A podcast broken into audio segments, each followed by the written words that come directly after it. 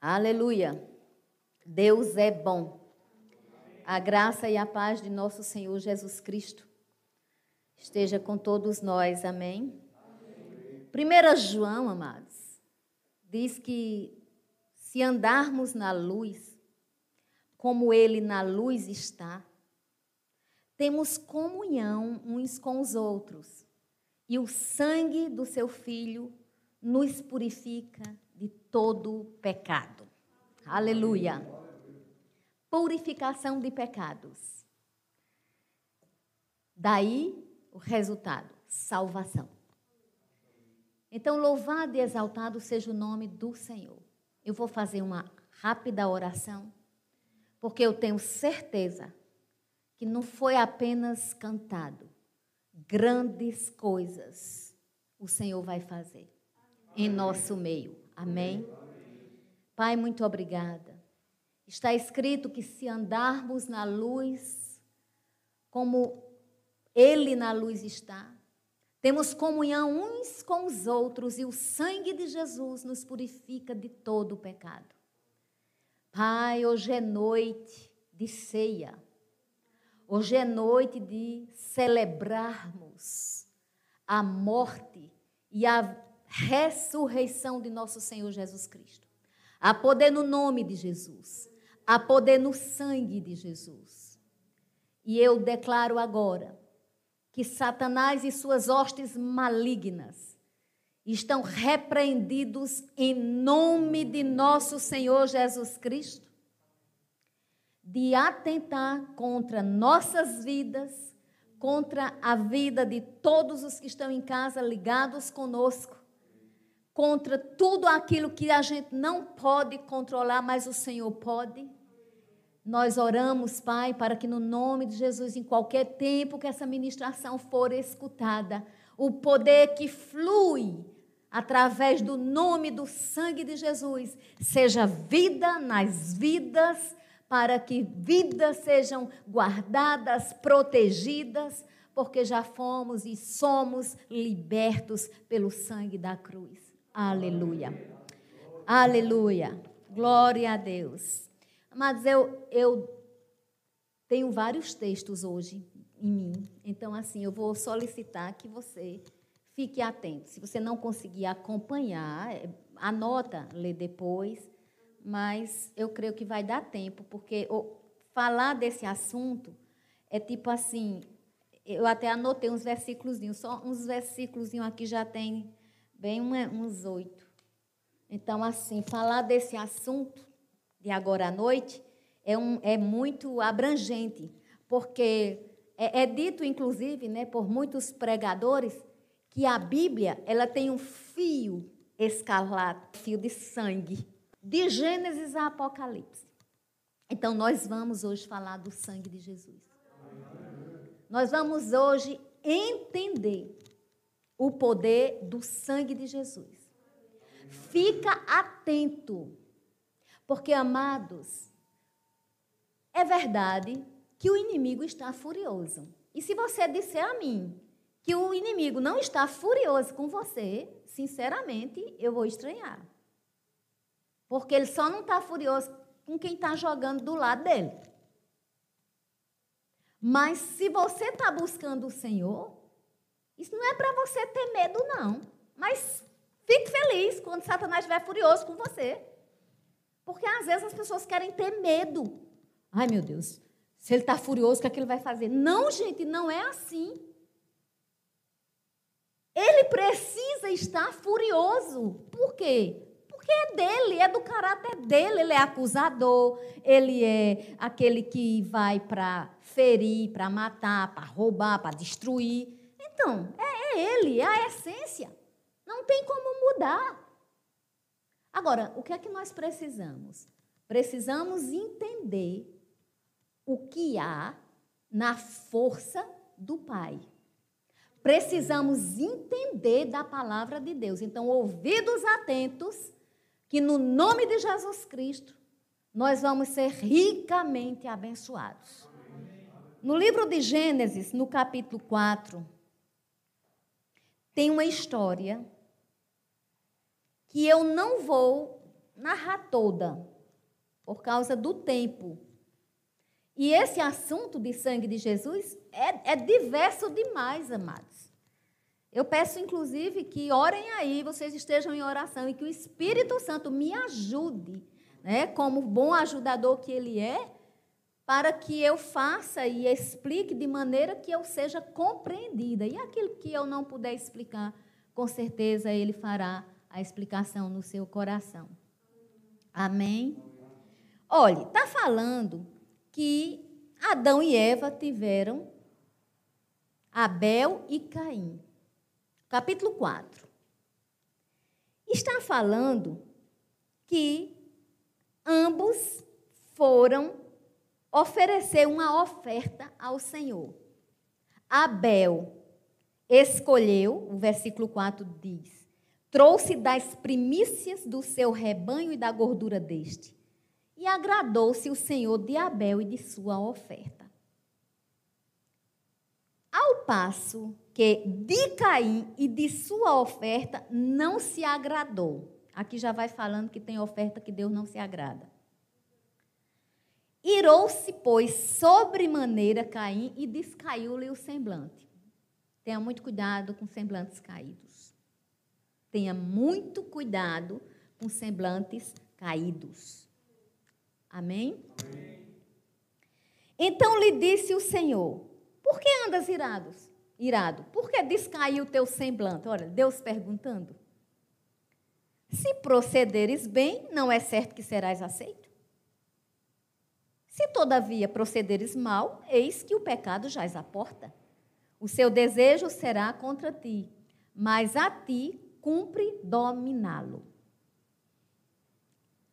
Aí, queridos, veja que coisa interessante. Caim disse para, seu, para Abel, para seu irmão, no 8: Vamos ao campo, ou seja, ruindade premeditada. Vamos ao campo. Já estava programado o que ele faria naquele campo. Não aceite todo convite. Estando eles no campo, sucedeu que se levantou Caim contra Abel, seu irmão, e o matou. Disse o Senhor a Caim: Onde está Abel, teu irmão? Ele respondeu: Não sei. Acaso sou eu tutor do meu irmão? Grosseria, rispidez, afronta, rebeldia, e disse Deus: Que fizeste? A voz do sangue de teu irmão clama da terra a mim. Vamos entender um pouco isso aqui para a gente ir para os outros versículos. Primeira coisa, se você olhar e ler aleatoriamente, você não vai entender porque foi que a oferta de Caim não foi aceita se um era lavrador e o outro cuidava de, de rebanhos. É aqui, amados, subtende-se que Caim e Abel, filhos de Adão e Eva, depois que houve a queda, depois que o Senhor já tinha coberto eles de roupa, porque eles ficaram envergonhados quando pecaram, pecado traz vergonha, e eles ensinaram aos filhos o que era da época. E o que é que era da época? Era da época que Deus recebia sacrifícios de animais. Estamos na velha aliança, estamos entendendo de sacrifícios. Existia sacrifícios por vários motivos. Eu não vou adentrar, porque o tema central é o sangue de Jesus. Não são os sacrifícios, ainda que esteja implicitamente ligado. Mas eu quero dizer para vocês que Caim sabia. Subtende-se o ensinamento já. E Deus não aceitou porque ele não fez o sacrifício correto.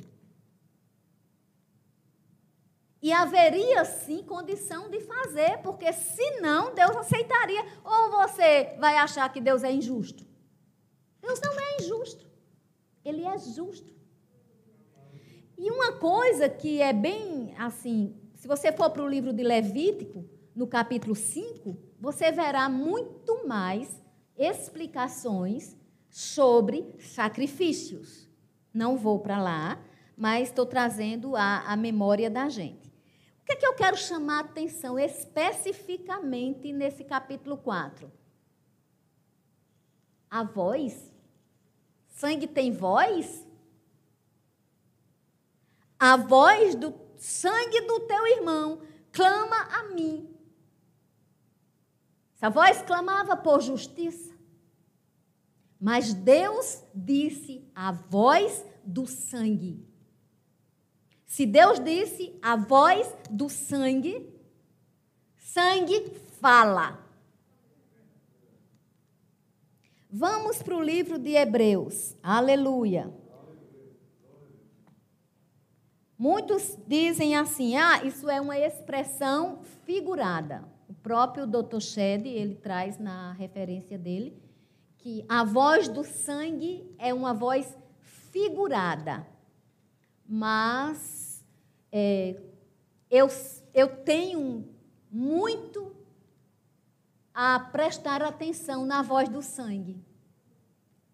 Eu tenho muito a prestar atenção. Vamos para o livro de Hebreus, capítulo 9.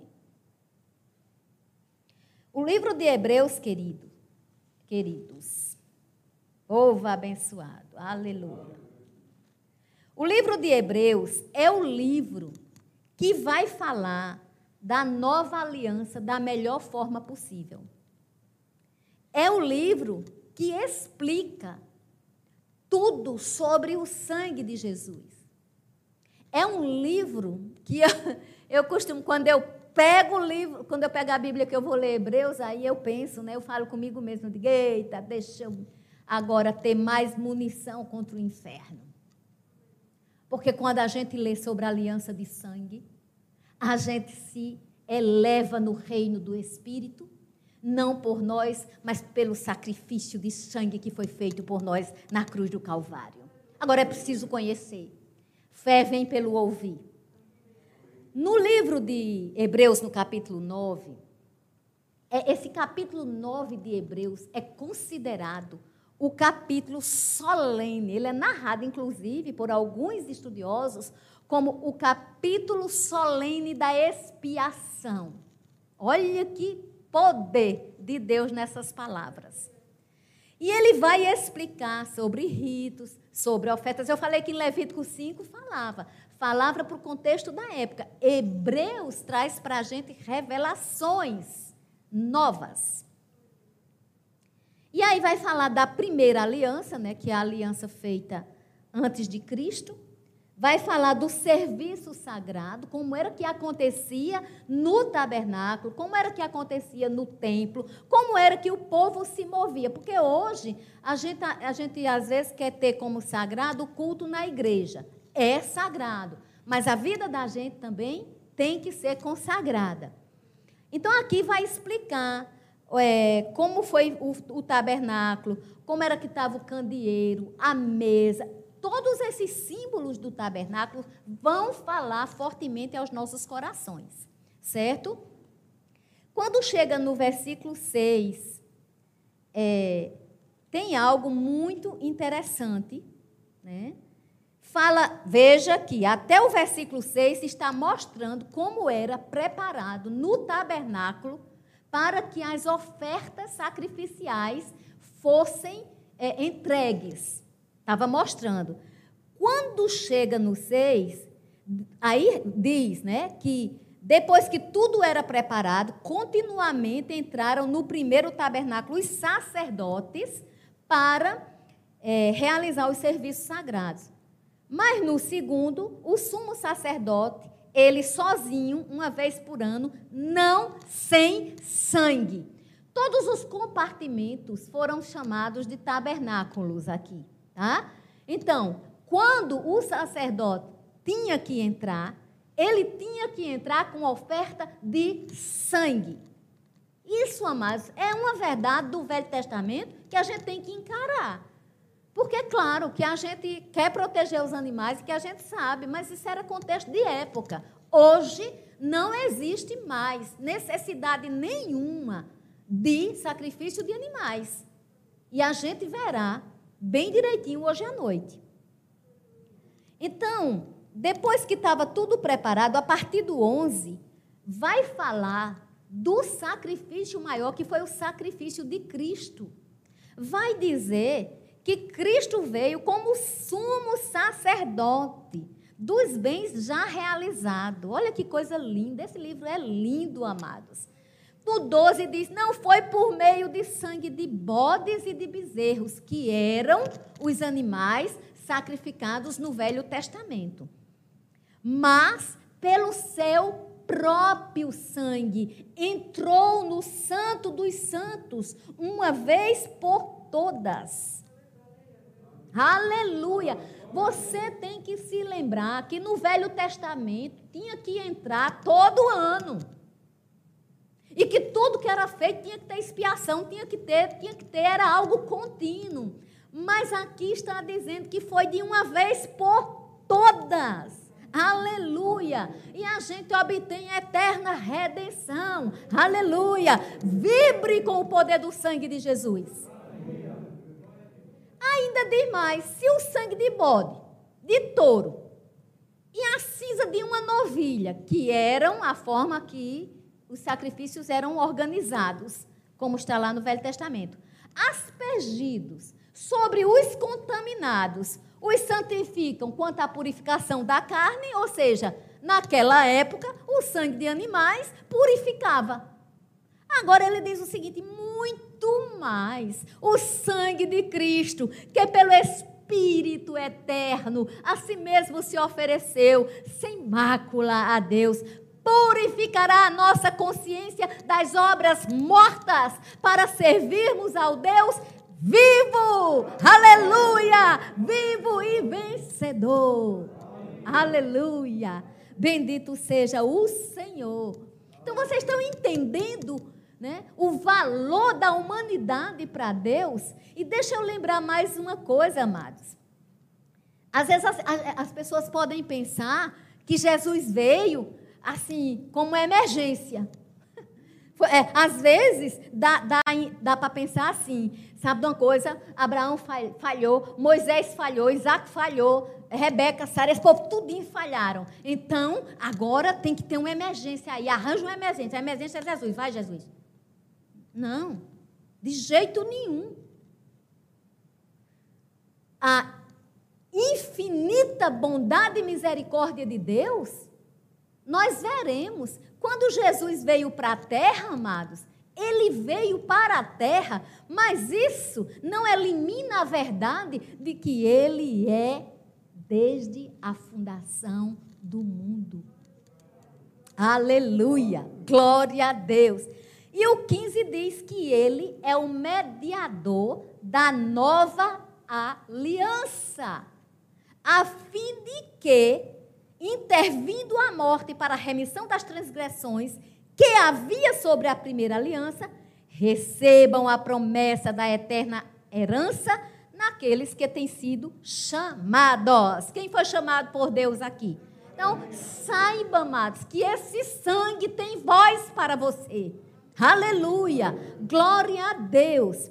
E agora, queridos, quando chega no, no versículo 22 é muito claro: sem derramamento de sangue não há perdão de pecados. Sem derramamento de sangue não há remissão. Entende agora porque o sacrifício de Caim não foi o sacrifício de fé?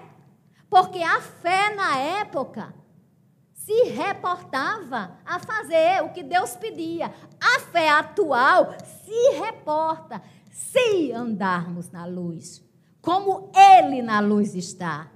Temos comunhão uns com os outros e o sangue de Jesus nos purifica.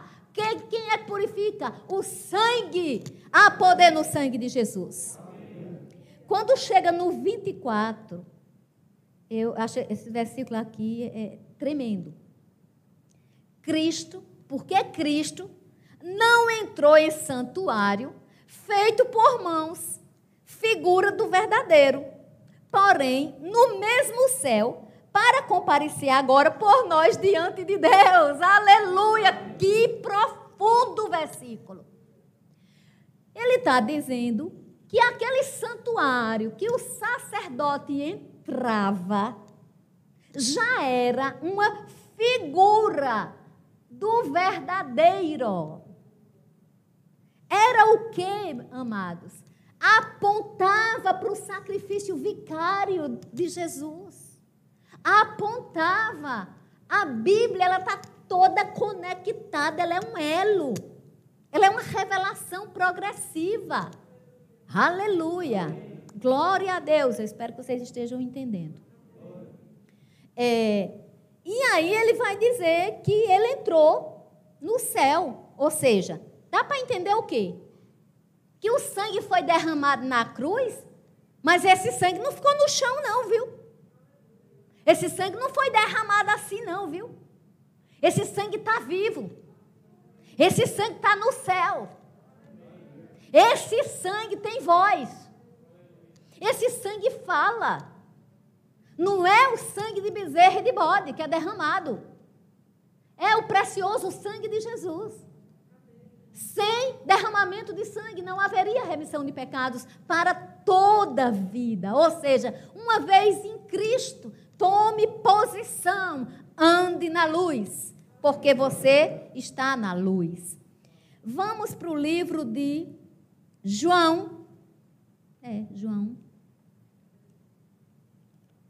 capítulo 20, livro de João, aleluia, glória a Deus. Estão recebendo? Amém.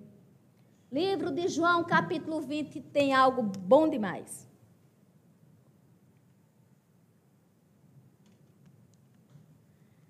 Tem uma história aqui que a gente vai precisar ter atenção mesmo, tá? Eu, eu quero que todo mundo aprenda. Porque quando a gente aprende, a gente cresce. Quando a gente cresce, Sabe o que vai acontecer? Deus vai se agradando de nós. Sabe? E quando a gente vai agradando a Deus e Ele se agradando de nós, Ele vai satisfazendo os desejos do nosso coração.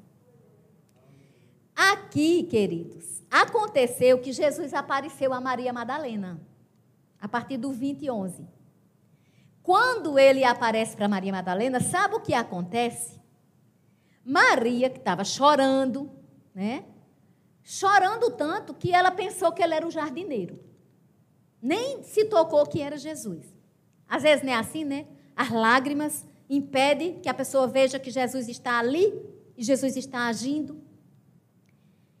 É, mas é interessante que quando Jesus disse Maria, ela voltando-se, disse em hebraico, Rabone, que quer dizer mestre. Ela reconheceu a voz recomendou-lhe Jesus: Não me detenhas, porque ainda não subi para meu pai.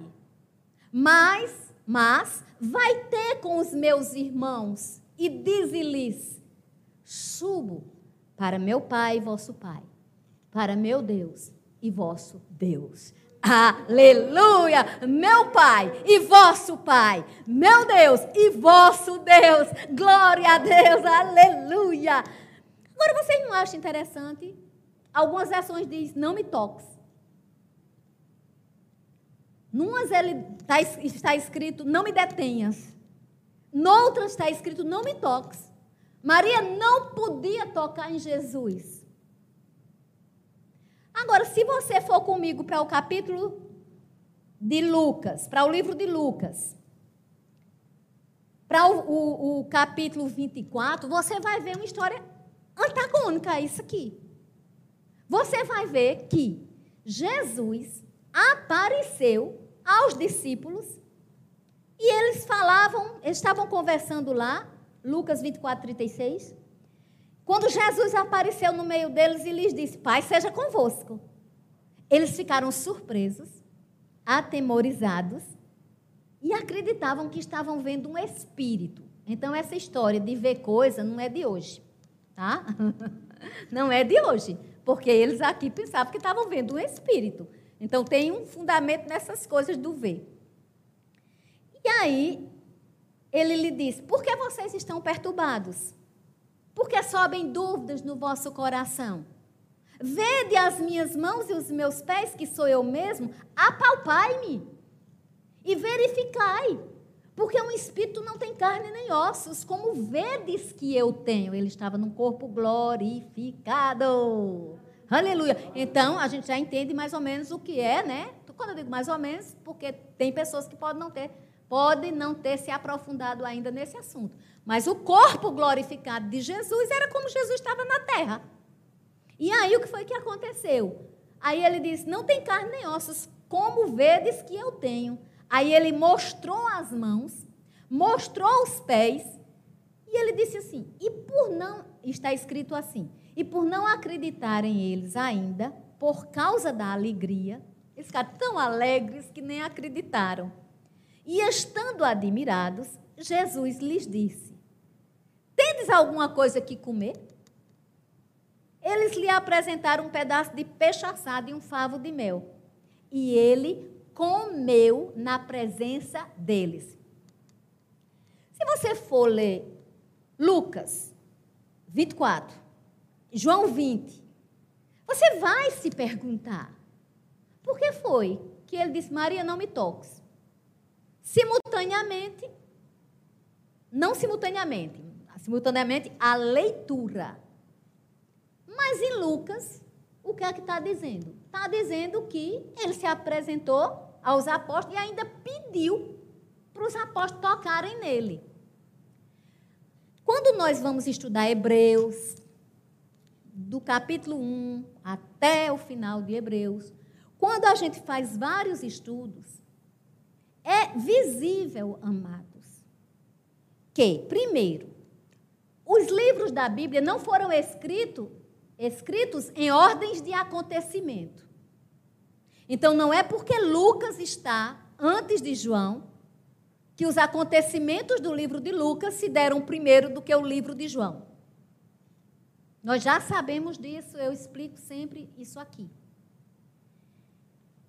Quando Jesus ressuscitou, que apareceu para Maria, ele não tinha completado ainda a obra. Ele precisava ir ao Pai. E a partir dali seria meu pai, vosso pai, meu Deus, vosso Deus. Mas ele precisava ir oferecer o sacrifício. Mas olhe, eu não vou responder, eu não responderia a você o que eu sinto quando eu falo do sangue.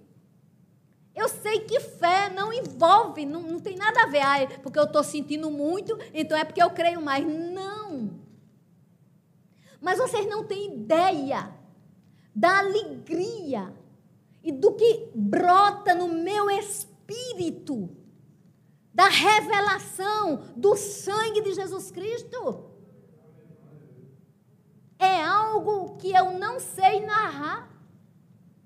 É algo que eu sinto hoje à tarde, enquanto eu lia, enquanto eu relia, enquanto eu pensava, o meu espírito incendiava-se no fogo de Deus, no poder de Deus. É uma obra interna de beleza sem fim. E eu não estou dizendo isso à toa. Eu quero lhe animar. Eu quero lhe motivar pela palavra de Deus a sairmos da mesmice e a atentarmos para o poder que há no sangue de Jesus. Jesus foi ao céu. Ele entrou no santuário. E quando ele entrou, ele apresentou o sangue. E quando ele fez o sacrifício completo, ele estava podendo ainda se reportar aos seus. Agora não tinha mais nem parede, não tinha nada que detivesse o Senhor.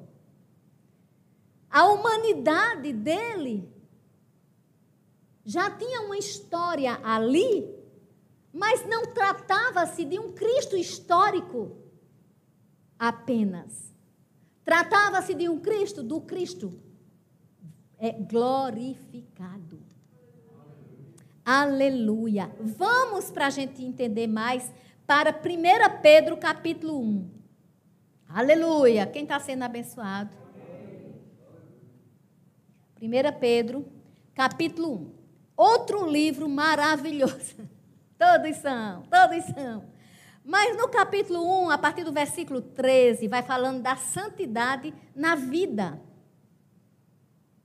E quando vai falando isso, manda que a gente seja sóbrio, manda que a gente espere na graça e que essa graça está sendo trazida na revelação de Jesus Cristo.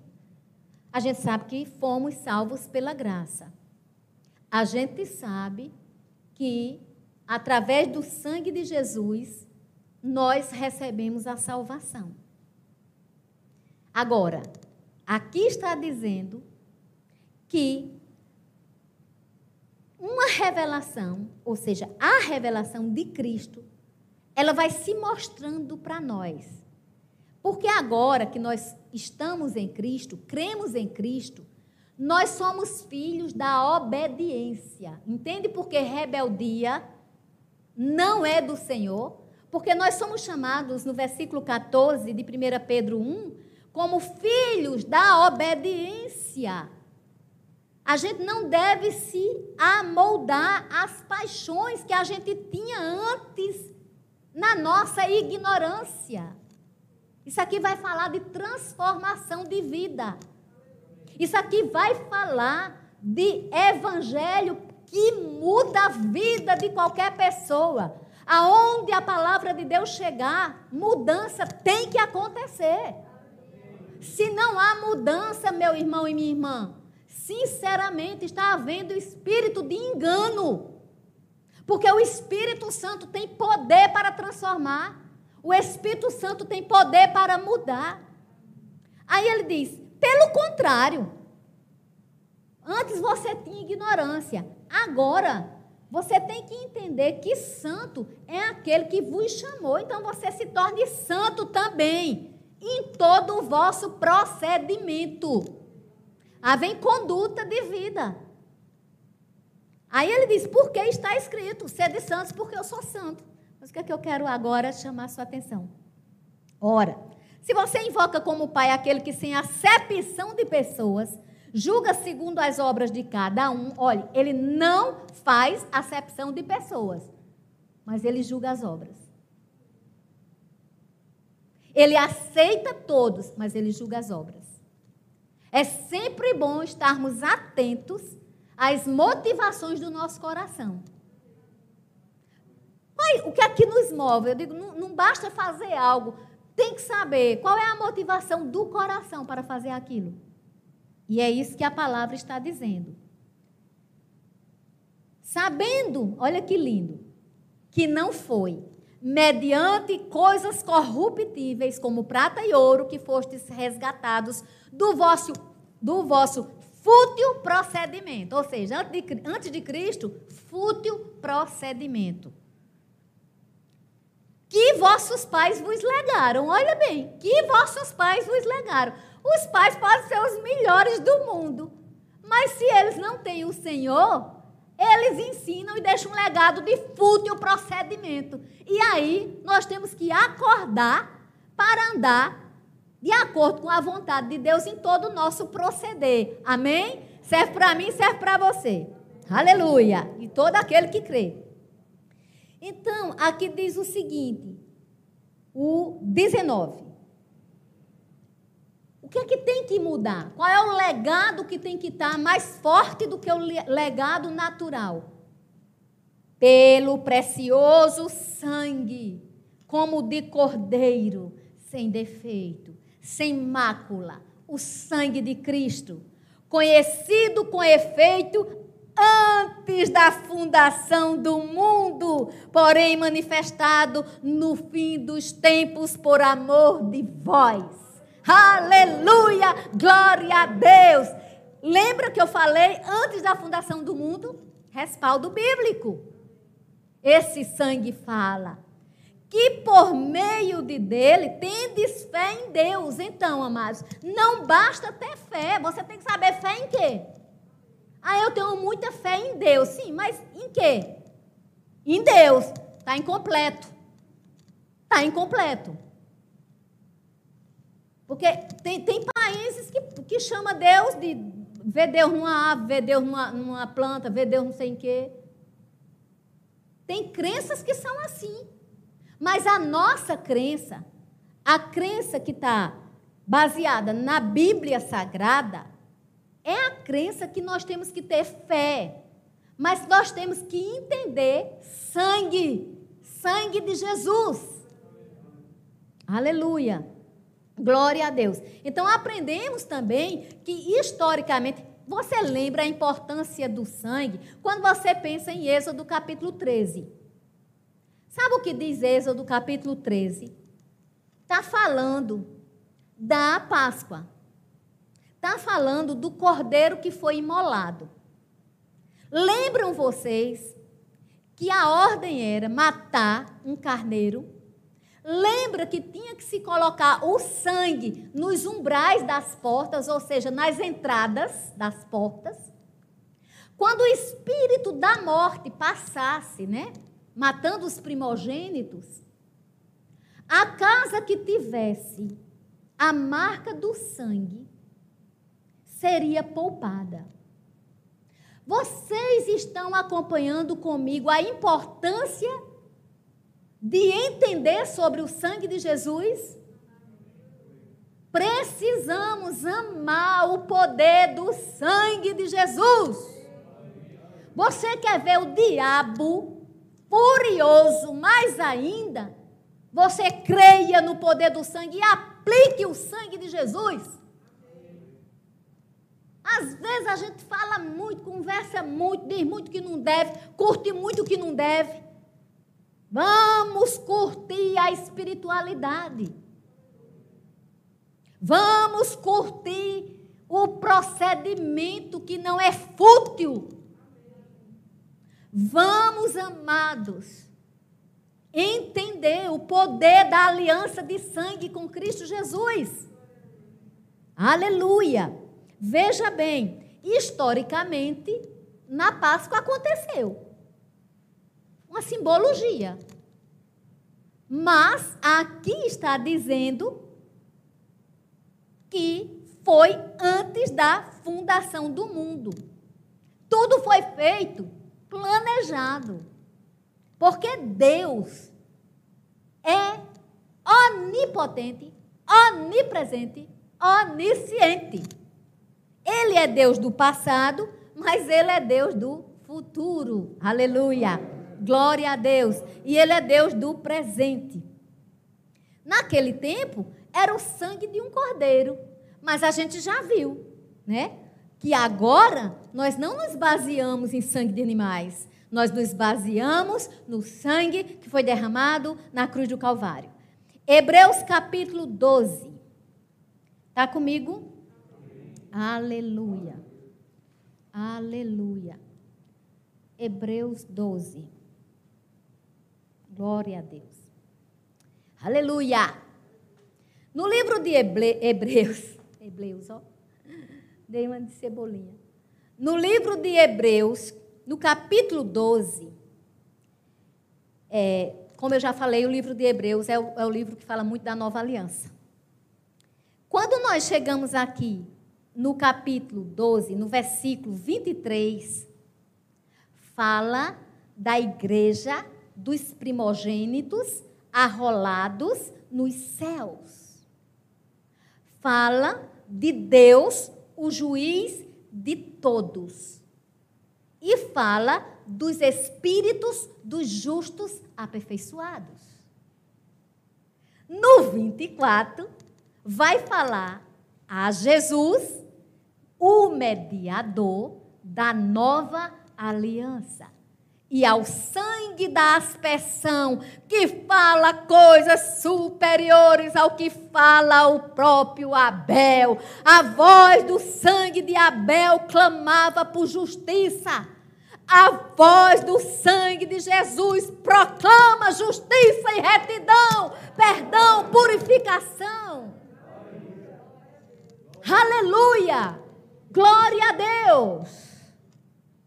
É nessa compreensão que a gente tem que andar.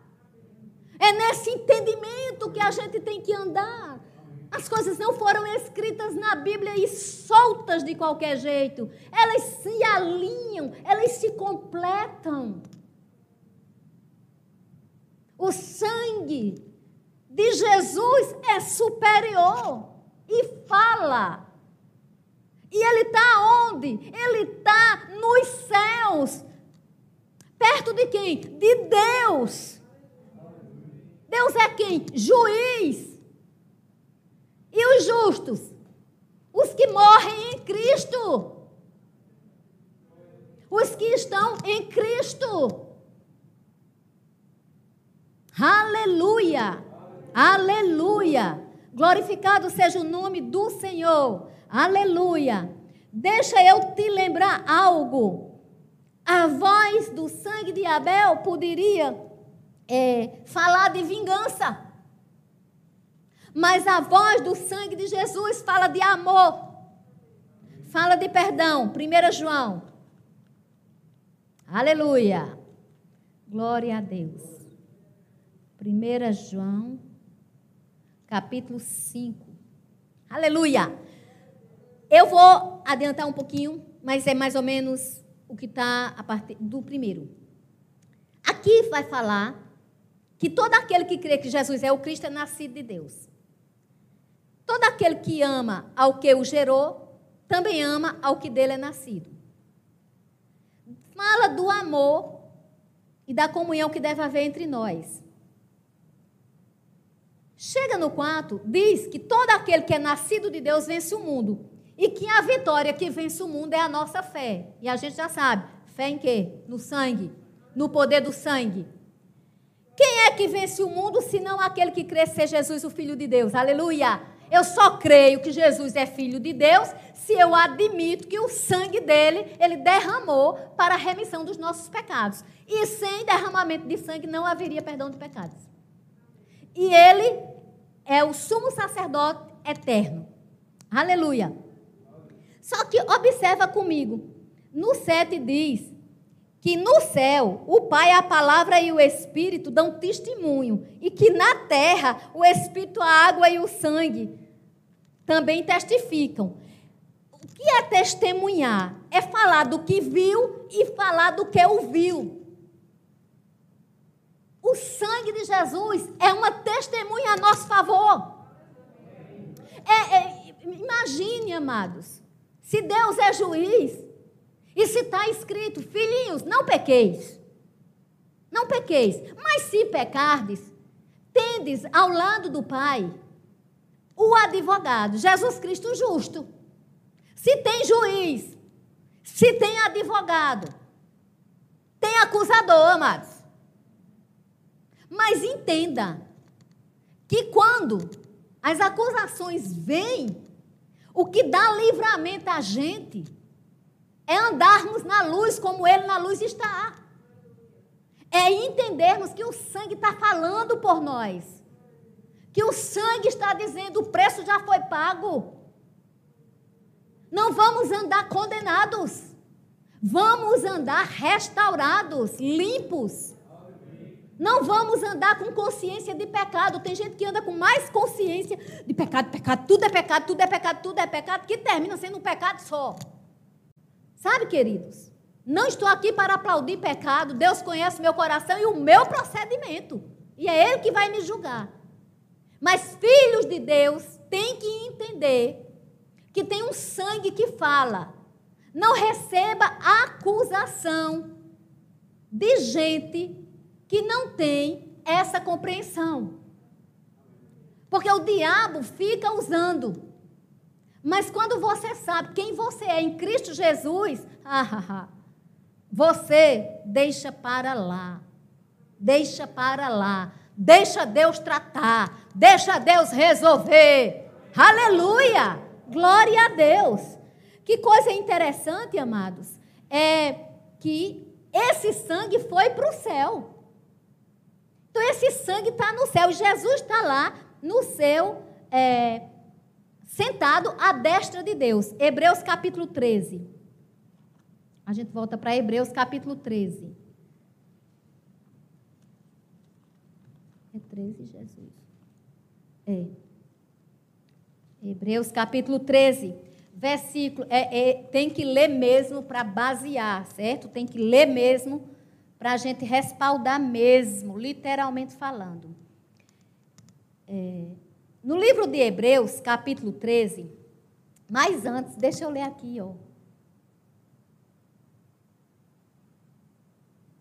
Eu esqueci, eu vou ler. Eu voltei para 1 João. Deixa lá em Hebreus 13. 1 João diz que tudo foi escrito para confiança nossa. A confiança que se pedirmos alguma coisa segundo a sua vontade, ele nos ouve. 1 João 5,13.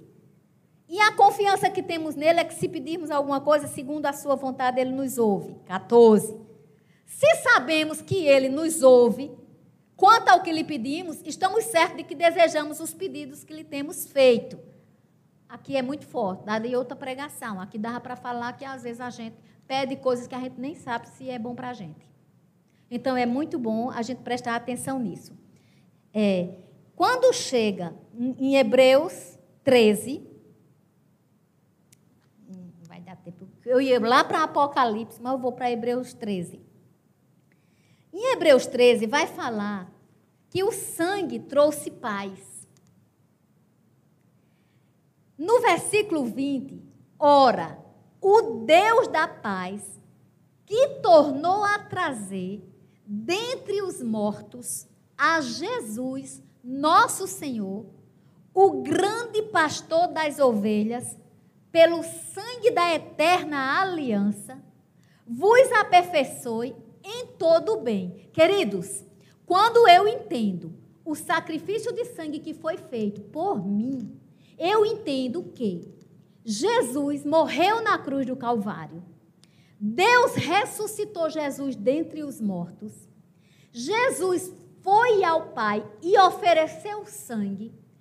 Ele, depois que falou com os apóstolos, que fez a promessa do Espírito, ele subiu aos céus, sentou-se à destra de Deus, e o sangue dele fala por mim, por você. O sangue significa remissão, perdão, livramento de morte eterna. Se ele não voltar hoje, Pode-se morrer fisicamente, claro.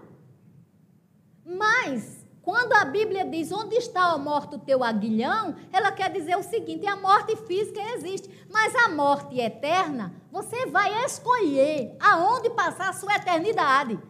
Se com Deus, através do poder da remissão do pecado, por causa do sangue de Jesus, ou se com o, o acusador, Satanás e suas hostes malignas. Não tem outra escolha. Se alguém pregar outro evangelho para você, não aceite, porque não é o evangelho da Bíblia. Ah, mas nós não precisamos apelar. Nós temos que ministrar o que está escrito. Então, é uma questão de escolha e de opção. Eu só não vou ficar dizendo, fulano vai para o céu, fulano vai para o inferno. Eu, não, eu não sou juíza. Você não é juiz. Cada um julgue a si mesmo. Cada um preste atenção se está andando no fútil procedimento. Ou se está andando em obras mortas, ou se foi regenerado. Agora, se foi regenerado, vamos atentar para tão grande salvação. Ninguém precisa andar com medo. Ah, eu estou com medo de errar nisso, eu estou com medo de errar naquilo. Já está errando. Nós temos que entender que quando nós sabemos do poder da graça salvífica de Jesus, quando nós entendemos do sacrifício da cruz, tem leveza. Não há peso para dar não a Satanás. Está escrito: fuja da tentação, resista ao diabo e ele fugirá de você. Se está dizendo não dê lugar ao diabo, a Bíblia também diz. É porque tem gente que dá. Senta aqui um pouquinho. Não faça isso não. Não vamos fazer isso não. Orem por mim, orem por vocês. Vamos fugir da tentação. Vamos resistir ao diabo. Aqui o, o, o escritor de Hebreus, ele diz que é, o Deus da paz, que tornou a trazer dentre os mortos a Jesus nosso Senhor, o grande pastor das ovelhas, pelo sangue da eterna aliança, vos aperfeiçoe em todo o bem. Para quê? Para viver ao nosso bel prazer? Não, para cumprirmos a sua vontade, operando em nós o que é agradável diante dele, por Jesus Cristo, a quem seja a glória para todos sempre. Amém. Amém. Queridos, o sangue de Jesus fala a nosso favor. Quando erramos, precisamos rapidamente lembrarmos do poder do sangue e dizermos: Senhor, eu errei, eu peço perdão. Agora, se errou com alguma pessoa, peça perdão à pessoa também. Não fique também pedindo só perdão a Deus, porque tem gente que pede muito perdão a Deus, mas não perde as pessoas. E muitas vezes Deus está olhando e esperando. Já pediu a fulano? Já pediu a ciclano?